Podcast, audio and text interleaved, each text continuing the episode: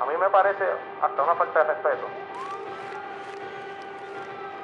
Nosotros vengamos aquí tres meses después y todavía el Departamento de Corrección no, no puede decirnos si concluyó una investigación. Yo pienso que usted no debería continuar ocupándose pues.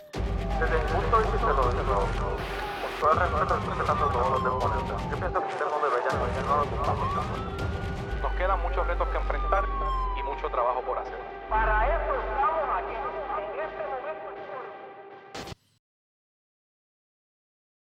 Bueno, buenas noches eh, a todos y todas. Bienvenidos una vez más a este eh, ¿Qué dice JM? El podcast. Como ustedes saben, eh, mi nombre es Jesús Manuel Ortiz, representante a la Cámara por acumulación por el Partido Popular Democrático. Y, y aquí, como lo hemos estado haciendo desde el 2020, tenemos una vez más otro episodio de este podcast que, como yo les comentaba la semana pasada, eh, tiene la intención de continuar eh, esa conversación que iniciamos hace mucho tiempo y que hemos mantenido aquí en las redes sociales, específicamente a través de estas herramientas, eh, por los pasados dos años. Así que gracias por la sintonía, a la gente que nos está viendo, por supuesto, denle like aquí en Facebook y comparta este podcast para que más gente lo pueda ver y más gente pueda eh, unirse a la conversación que tenemos aquí todos los lunes a las 8 y 30 por aquí por mi página de Facebook.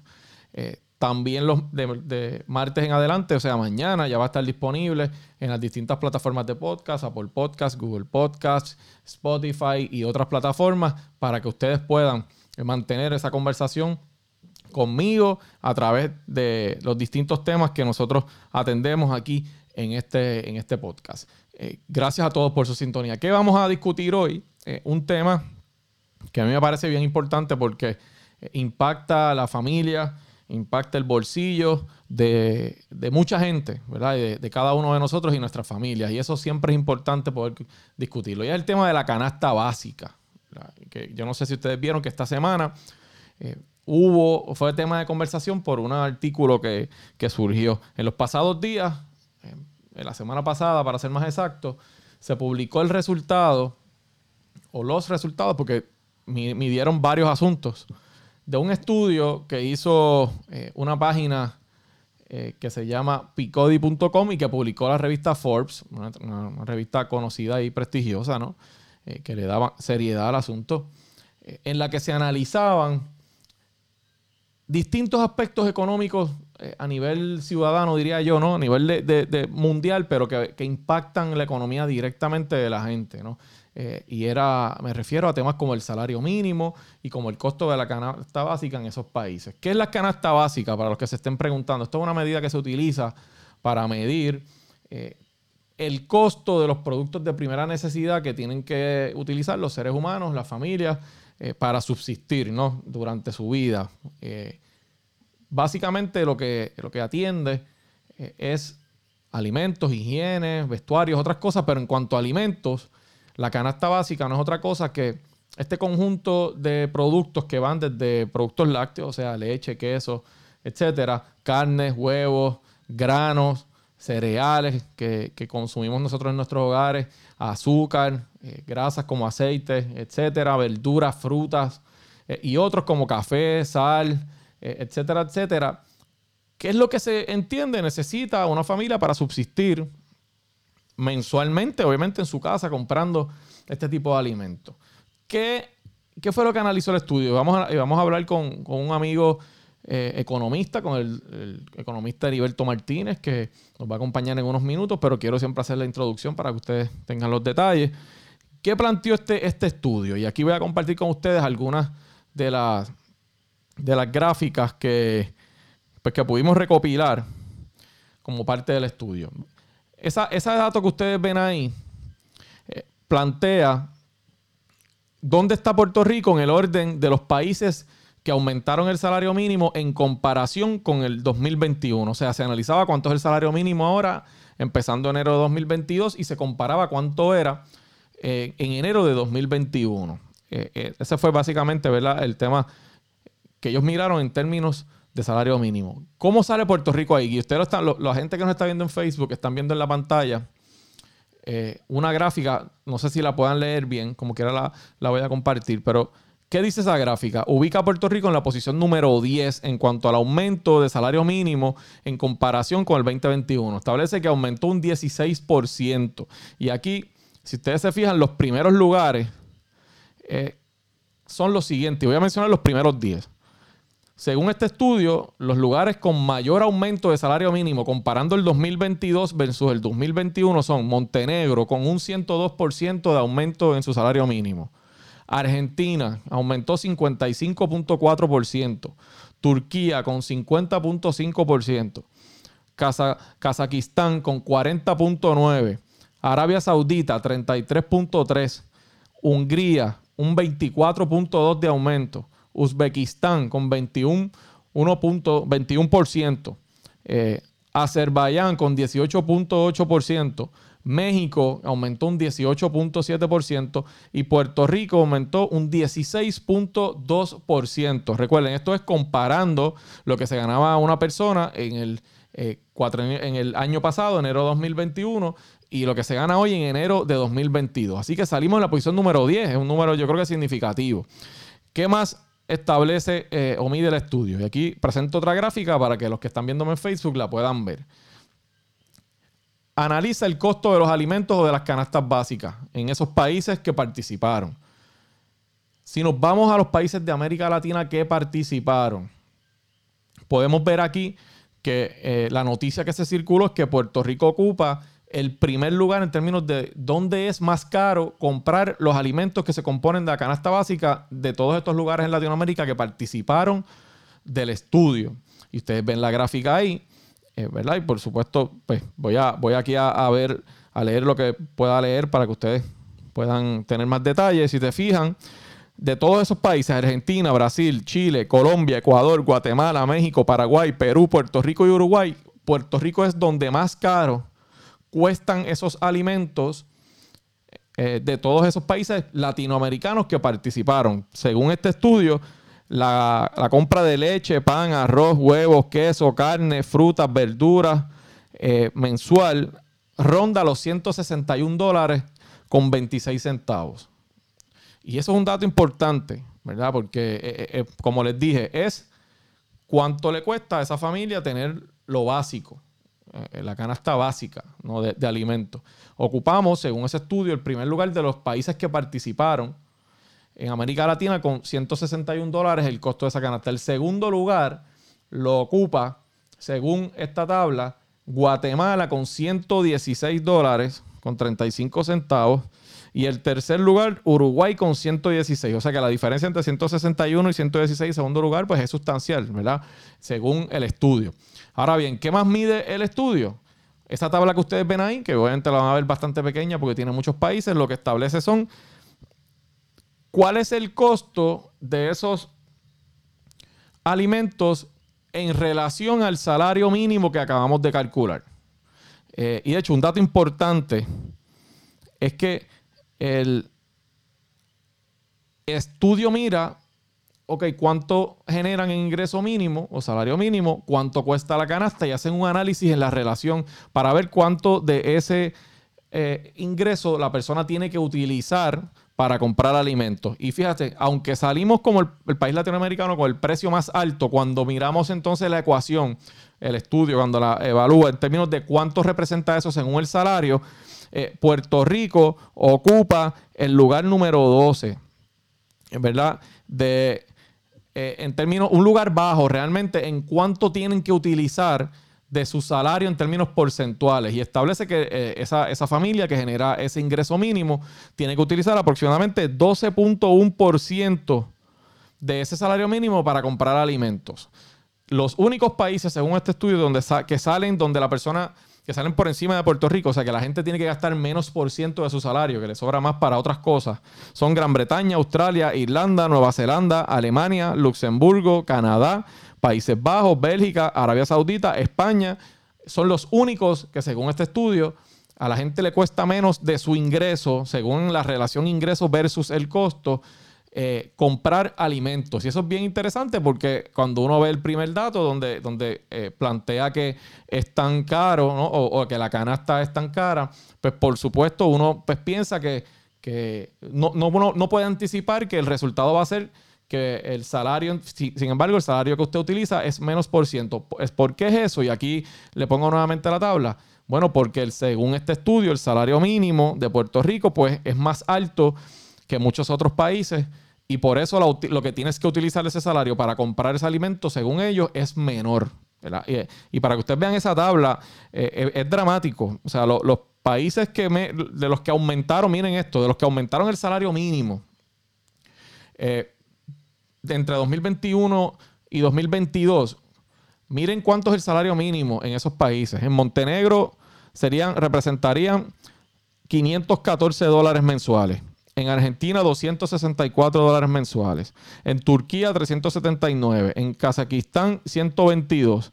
Y así sigue, mientras que en Puerto Rico son 1328. O sea que yo diría que aquí hay una de cal y una de arena en términos de eh, en lo que es el ingreso, que todos aquí estamos de acuerdo que hay que subirlo. Por supuesto que sí, yo pienso que no es suficiente, eh, aunque es un buen primer paso que se dio eh, como parte de los proyectos que se dieron en la Asamblea Legislativa y que se convirtieron en ley. Pero obviamente el tema de la canasta básica es importante. Así que yo voy a unir a la conversación al amigo Heriberto Martínez, al economista Heriberto Martínez. Déjame ponerme el audífono por aquí para escucharlo a él, que nos acompaña. Saludos, Heriberto, buenas noches. ¿Me oye? Te oigo muy bien. Saludos, ¿cómo estás? Saludos representante para ti, para todo tu público en este, el último día del mes de enero que ha parecido Así es. eterno. Hay quien dice que mañana es 32 de enero, pero no está mañana, digamos, a febrero. No, ya, ya estamos en febrero, ya estamos en febrero mañana.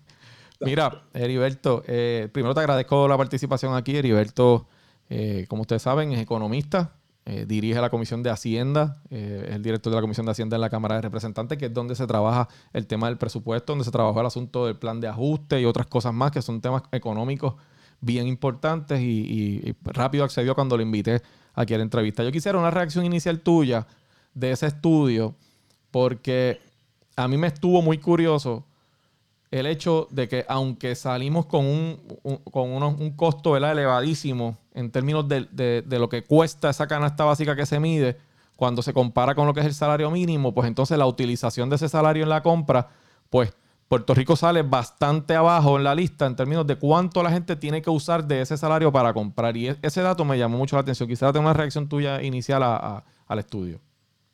Mira, el estudio es muy interesante porque lo que busca de alguna manera es eh, eh, ajustar a dólares cuánto costaría en cada uno de los países latinoamericanos eh, poder acceder a esta canasta básica que tú bien definiste al principio de- del espacio. Entonces, vamos a notar que en Puerto Rico es un poquito más costoso.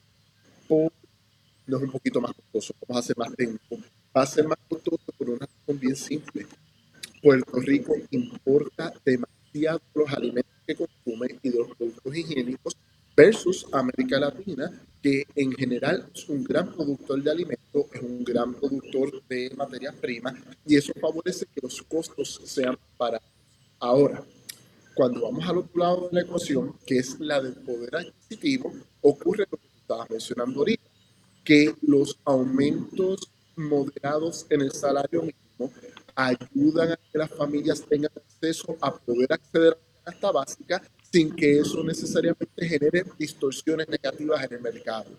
Mensaje, América Latina tiene que empezar a trabajar también el tema de los salarios y el poder adquisitivo de sus clases trabajadoras y profesionales. Se podría decir, Heriberto, y te estoy escuchando un poquito lejos y a veces en ocasiones se me entrecorta. No sé si es que quizás tenga que tener, tienes al- algún audífono que, o algún micrófono o algo, pero déjame.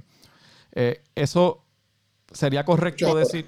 Ahora te escucho, sí. Sería correcto decir entonces que lo que vemos es una, una especie de, de balanza, de algún equilibrio que el, el tema salarial, obviamente, aquí hay que trabajarlo, y por supuesto que sí, pero entonces el impacto de lo que son las importaciones, el no producirlo aquí tanta cantidad de, de alimentos, pues es, es lo que encarece en gran parte el costo de esos alimentos aquí. Mira, el tema de la inflación de los alimentos es importante. Recordemos que estamos en pandemia, por lo tanto, estamos teniendo problemas de distorsiones en el origen de la línea de producción.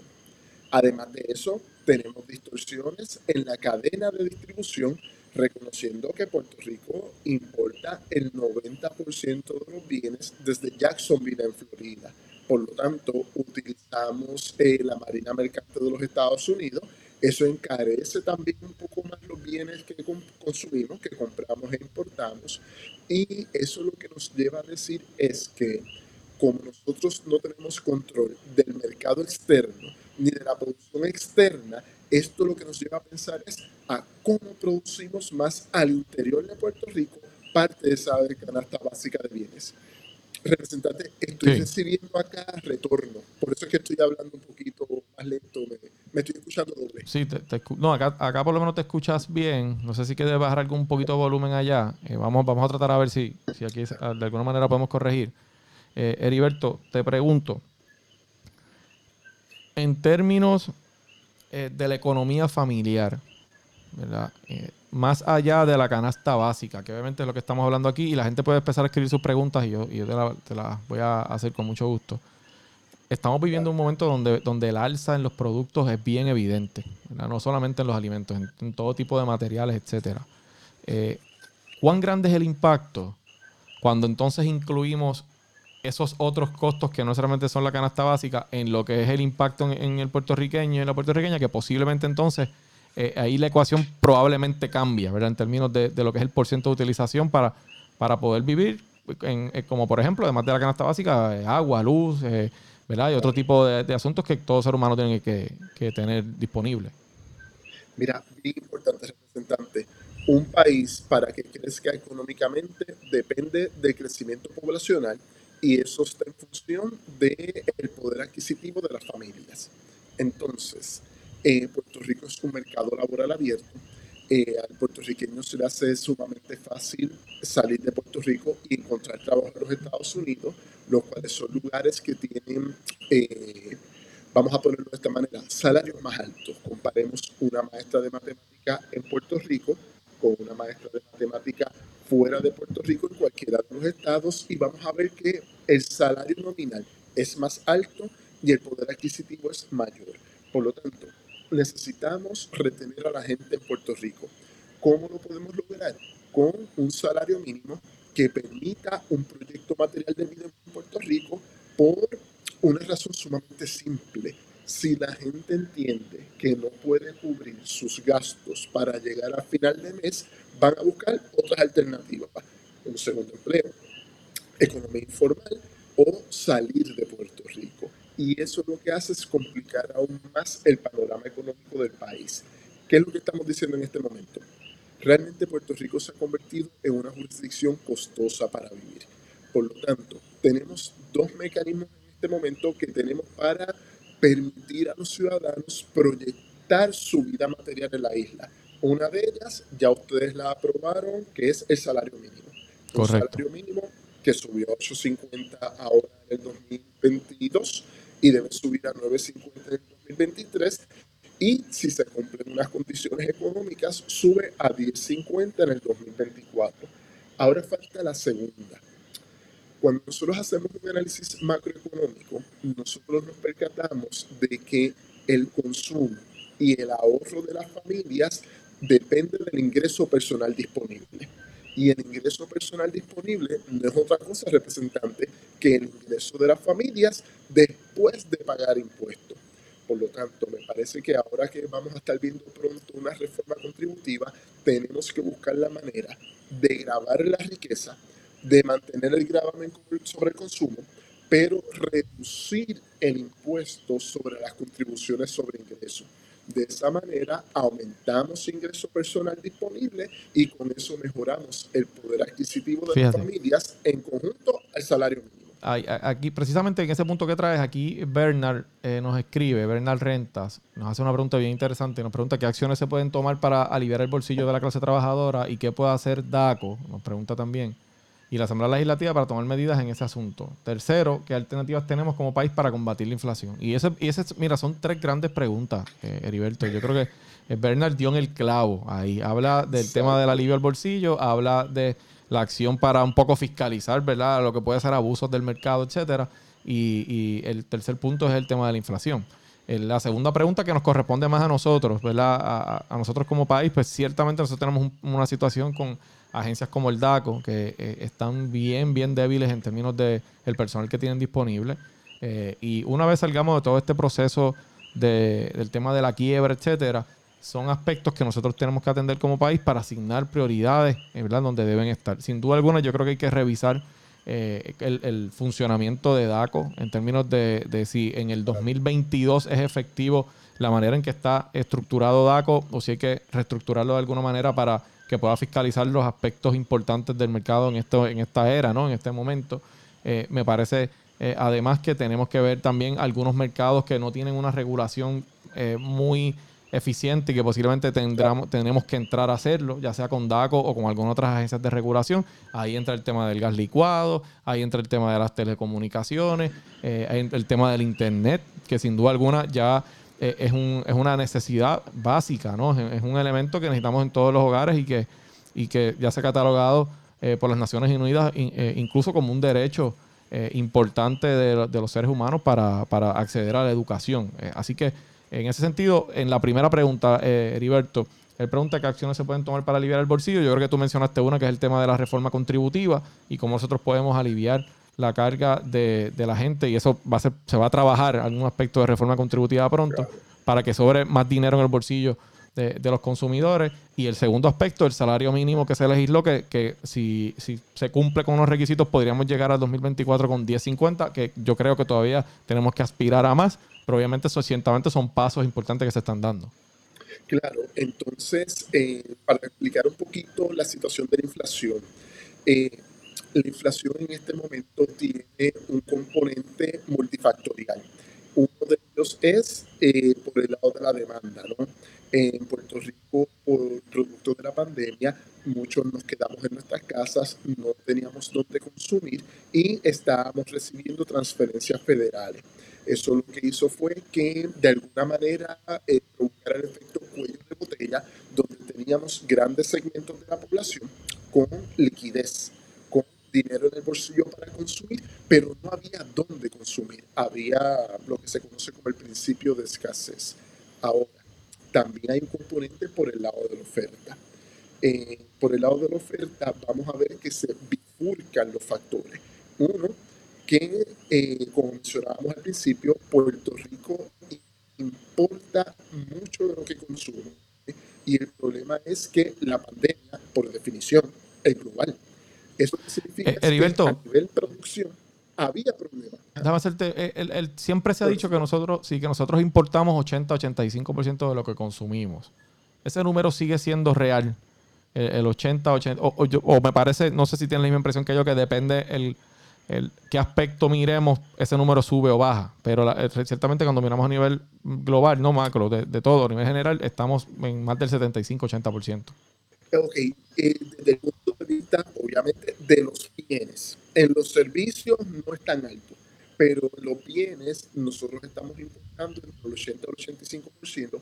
Este nuevo aumentó drásticamente después del huracán María por razones obvias, ¿no? Pero eso fue un, un tesis económico por las circunstancias, pero lo que quería mencionar es que la pandemia ha, ha provocado problemas en la línea de producción en los principales países productores del mundo y también ha traído problemas de encarecimiento en la cadena de distribución. Y a eso vamos a sumarle los altos costos de los combustibles.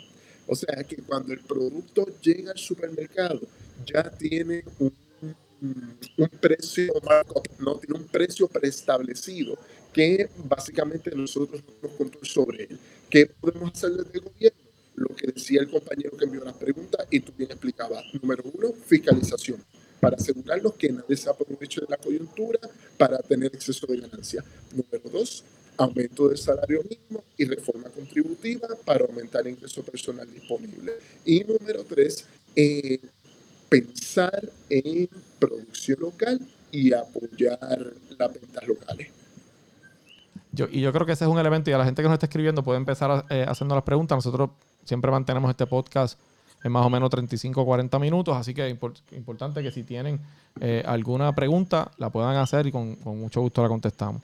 El tema de la producción local, yo, yo creo que es uno de los elementos principales. Uno de los elementos principales. Eh, cuando el país depende de una eh, que se importen, ¿no?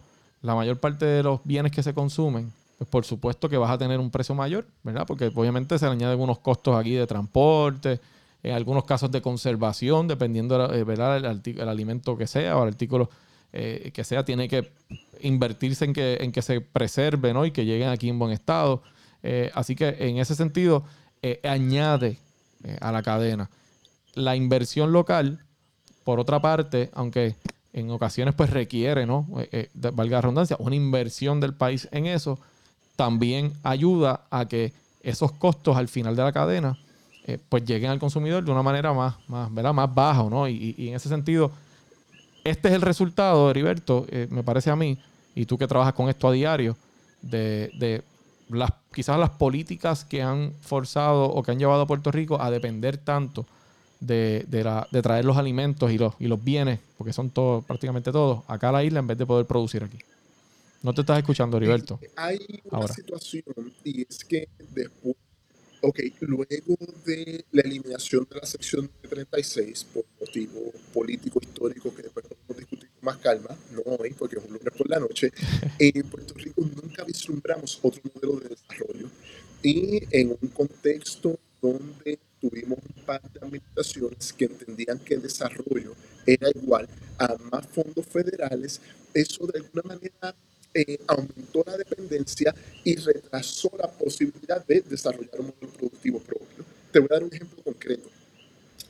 Después de que comenzó la crisis en el año 2006, las exportaciones y el empleo de la ma- manufactura decayeron y volvieron a incrementar en el 2015-2016, pero en 2017 nos llegó María. Las exportaciones muchas veces no indican la capacidad industrial manufacturera o agrícola de los países.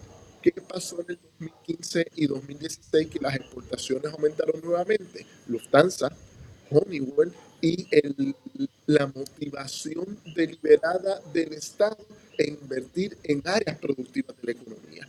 Y para un país como Puerto Rico eso siempre va a ser importante.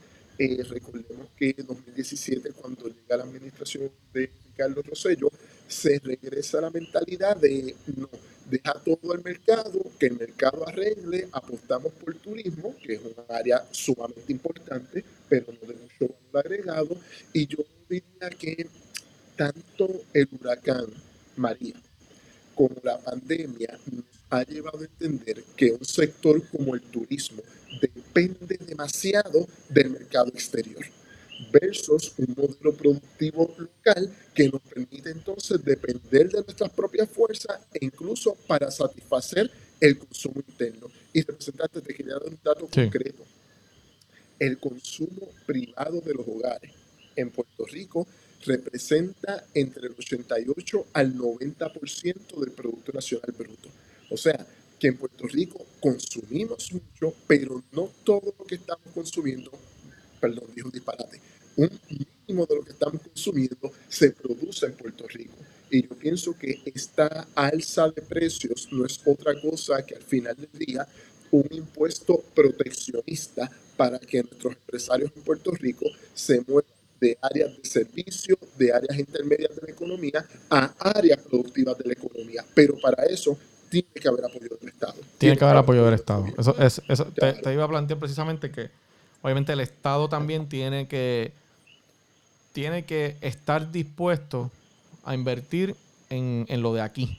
¿verdad? Y obviamente eso, eso tiene eh, unas- unos efectos inmediatos y a largo plazo que son parte de lo que estamos viendo aquí hoy.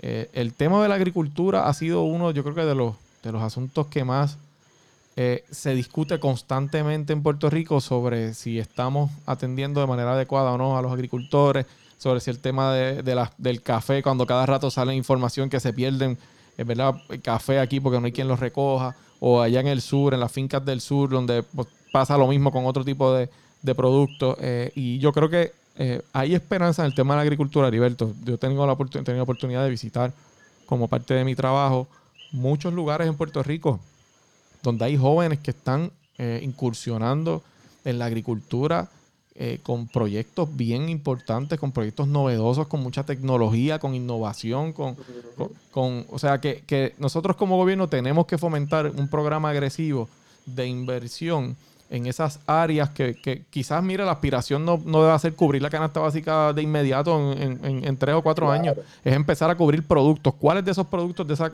canasta básica nosotros podemos producir aquí de manera efectiva y empezar por ahí eh, y, y- y poco a poco y dar pasos para poder atender un tema que sin duda alguna me parece a mí es fundamental porque se trata de la alimentación de, de la gente. Así que, Heriberto, no sé si tienes algún comentario final. Yo también voy a hacer un comentario para la gente que nos está viendo, si tiene alguna pregunta sobre un tema que tiene que ver con el Senado, pero que yo hice unas expresiones en estos días relacionado al nombramiento del juez Díaz Reverón, pero una vez Heriberto salga lo voy a hacer porque no lo quiero involucrar en eso a él, lo voy a hacer yo, pero quería, quiero eh, cerrar con Heriberto con, con algún pensamiento sobre este tema porque la gente está bien interesada en el asunto, podemos hacer otro programa sobre esto, pero me gustaría finalmente, eh, si crees Claro. que Puerto Rico está dando, si, si- si crees que en Puerto Rico el gobierno entiende esta realidad y si, y si ves algún flash de esperanza en las medidas que se están tomando para, para empezar a trabajar el tema de producir más eh, aquí. lo que estás mencionando de la agricultura, tenemos que marcarlo dentro del concepto de seguridad alimentaria, que es quizás, como tú te mencionas, no cubrir la totalidad de la canasta básica, pero si a la población podemos proveer en momentos de crisis agua, leche, huevos, farináceo, entiéndase plátano y guineo, eh, pollo, eh, podemos alimentar nuestro país por un periodo corto de tiempo o por un plazo de tiempo en lo que se normalizan las situaciones, viendo que cada vez estamos viviendo un mundo sumamente complejo con el calentamiento global, cambio climático. Estamos viendo representantes hostilidades cuasi militares en el este de Europa, donde Estados Unidos pudiera estar participando y eso interrumpe las cadenas de distribución, eso afecta las líneas de producción y ya Puerto Rico y los puertorriqueños, más allá del estatus, tenemos que comenzar a pensar en que somos un archipiélago medio del Caribe y que necesitamos empezar a pensar en cómo producir bienes, iba a decir productos, no, pero cómo producir bienes para eh, satisfacer las necesidades en tiempos de excepción como los que estamos viviendo. Como tú mencionas, eh, hay un relevo generacional y lo más importante, lo que me preguntabas del gobierno, pienso que en la Cámara de Representantes hay muchos representantes pensando en la línea adecuada, en la línea directa. Obviamente, tenemos una Cámara Representantes con una delegación mayoritaria sumamente joven. O sea, tenemos muchos Sí. jóvenes que están presentando propuestas distintas y propuestas del siglo XXI, como puede ser el tema incluso de la marihuana. Pero eh, estoy notando que todavía a nivel de gobierno central todavía hay una mirada al pasado baby boomer. Y esto lo digo con perdón.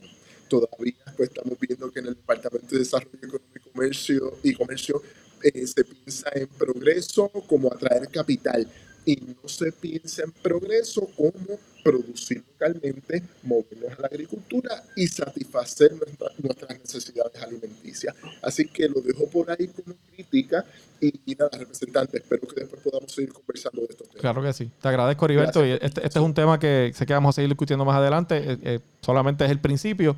Eh, vamos a hacerlo nuevamente. Así que eh, te agradezco, Heriberto, por la disponibilidad. Eh, y gracias una vez más porque no es la primera vez que lo hace. Así que te, te agradezco mucho. Heriberto Martínez, economista, un poco sobre el tema del costo de la canasta básica en Puerto Rico y cómo nosotros eh, estamos frente a otros países eh, del mundo en términos de ese costo y del salario mínimo. Así que agradecido por su comparecencia. Antes de irnos, yo quiero hacer eh, unas expresiones aquí sobre un tema que a mí me parece muy importante eh, y, que de hecho ya hice unas expresiones en mis redes sociales en los últimos días sobre este asunto. Eh, y, me refiero a, a la confirmación del juez o del señor, del licenciado Jorge Díaz Reverón como juez del Tribunal Apelativo, eh, una nominación que se está evaluando en este momento en el Senado de Puerto Rico. Y, y ustedes quizás se preguntan por qué yo estoy haciendo expresiones sobre esto y es porque me parece que darle certeza y confianza a la gente en nuestras instituciones de gobierno es importante. Es uno de los asuntos en los que el Partido Popular, que así fue fundador de muchas instituciones de gobierno aquí, eh, tiene que eh, asegurarse de protegerlas y de fomentar esa confianza en la gente. Obviamente yo soy muy respetuoso de los procesos, tanto en la Cámara como en el Senado, eh, y respeto las prerrogativas que tienen, en este caso, los compañeros del Senado a la hora de, evaluar los nombramientos. Es una prerrogativa que corresponde al Senado. Nosotros en la Cámara no votamos por, esos nombramientos, solamente por algunos y no, no están incluidos los nombramientos de jueces. Ahora bien, a mí me parece que las, los señalamientos que se han hecho contra el licenciado Díaz Reverón en su desempeño como juez, que ya expiró el año pasado, son suficientes para que no cuente con la confianza de ningún cuerpo legislativo. Me parece que los señalamientos de haber utilizado la sala de un tribunal, la sala que él ocupaba, para citar allí a un oficial de la policía que resulta que había investigado o que estaba investigando un caso que estaba, donde estaba relacionado un familiar de, del juez en aquel entonces. Eh, y de paso, presentarle o tratarle que tuviera una conversación con el abogado, en ese caso de su esposa, quien era secretaria de justicia en ese momento y después se convirtió en gobernadora, la licenciada Wanda Vázquez. Me parece a mí que fue un acto impropio que demuestra el carácter de ese juez y que es suficiente para que no tenga la confianza de ningún cuerpo legislativo. Y esa es mi opinión como legislador, aunque yo no tenga, no vote porque no estoy en el Senado, eh, siento una responsabilidad con el, con el pueblo de Puerto Rico que me dio la confianza para ocupar la posición que yo ocupo hoy de representantes y que me la quita cuando ellos entiendan que me la, quieran quitar, eh, de expresarme sobre este asunto. Y a mí me parece, y estoy confiado en que en ese análisis se va a tomar en cuenta actuaciones como esta.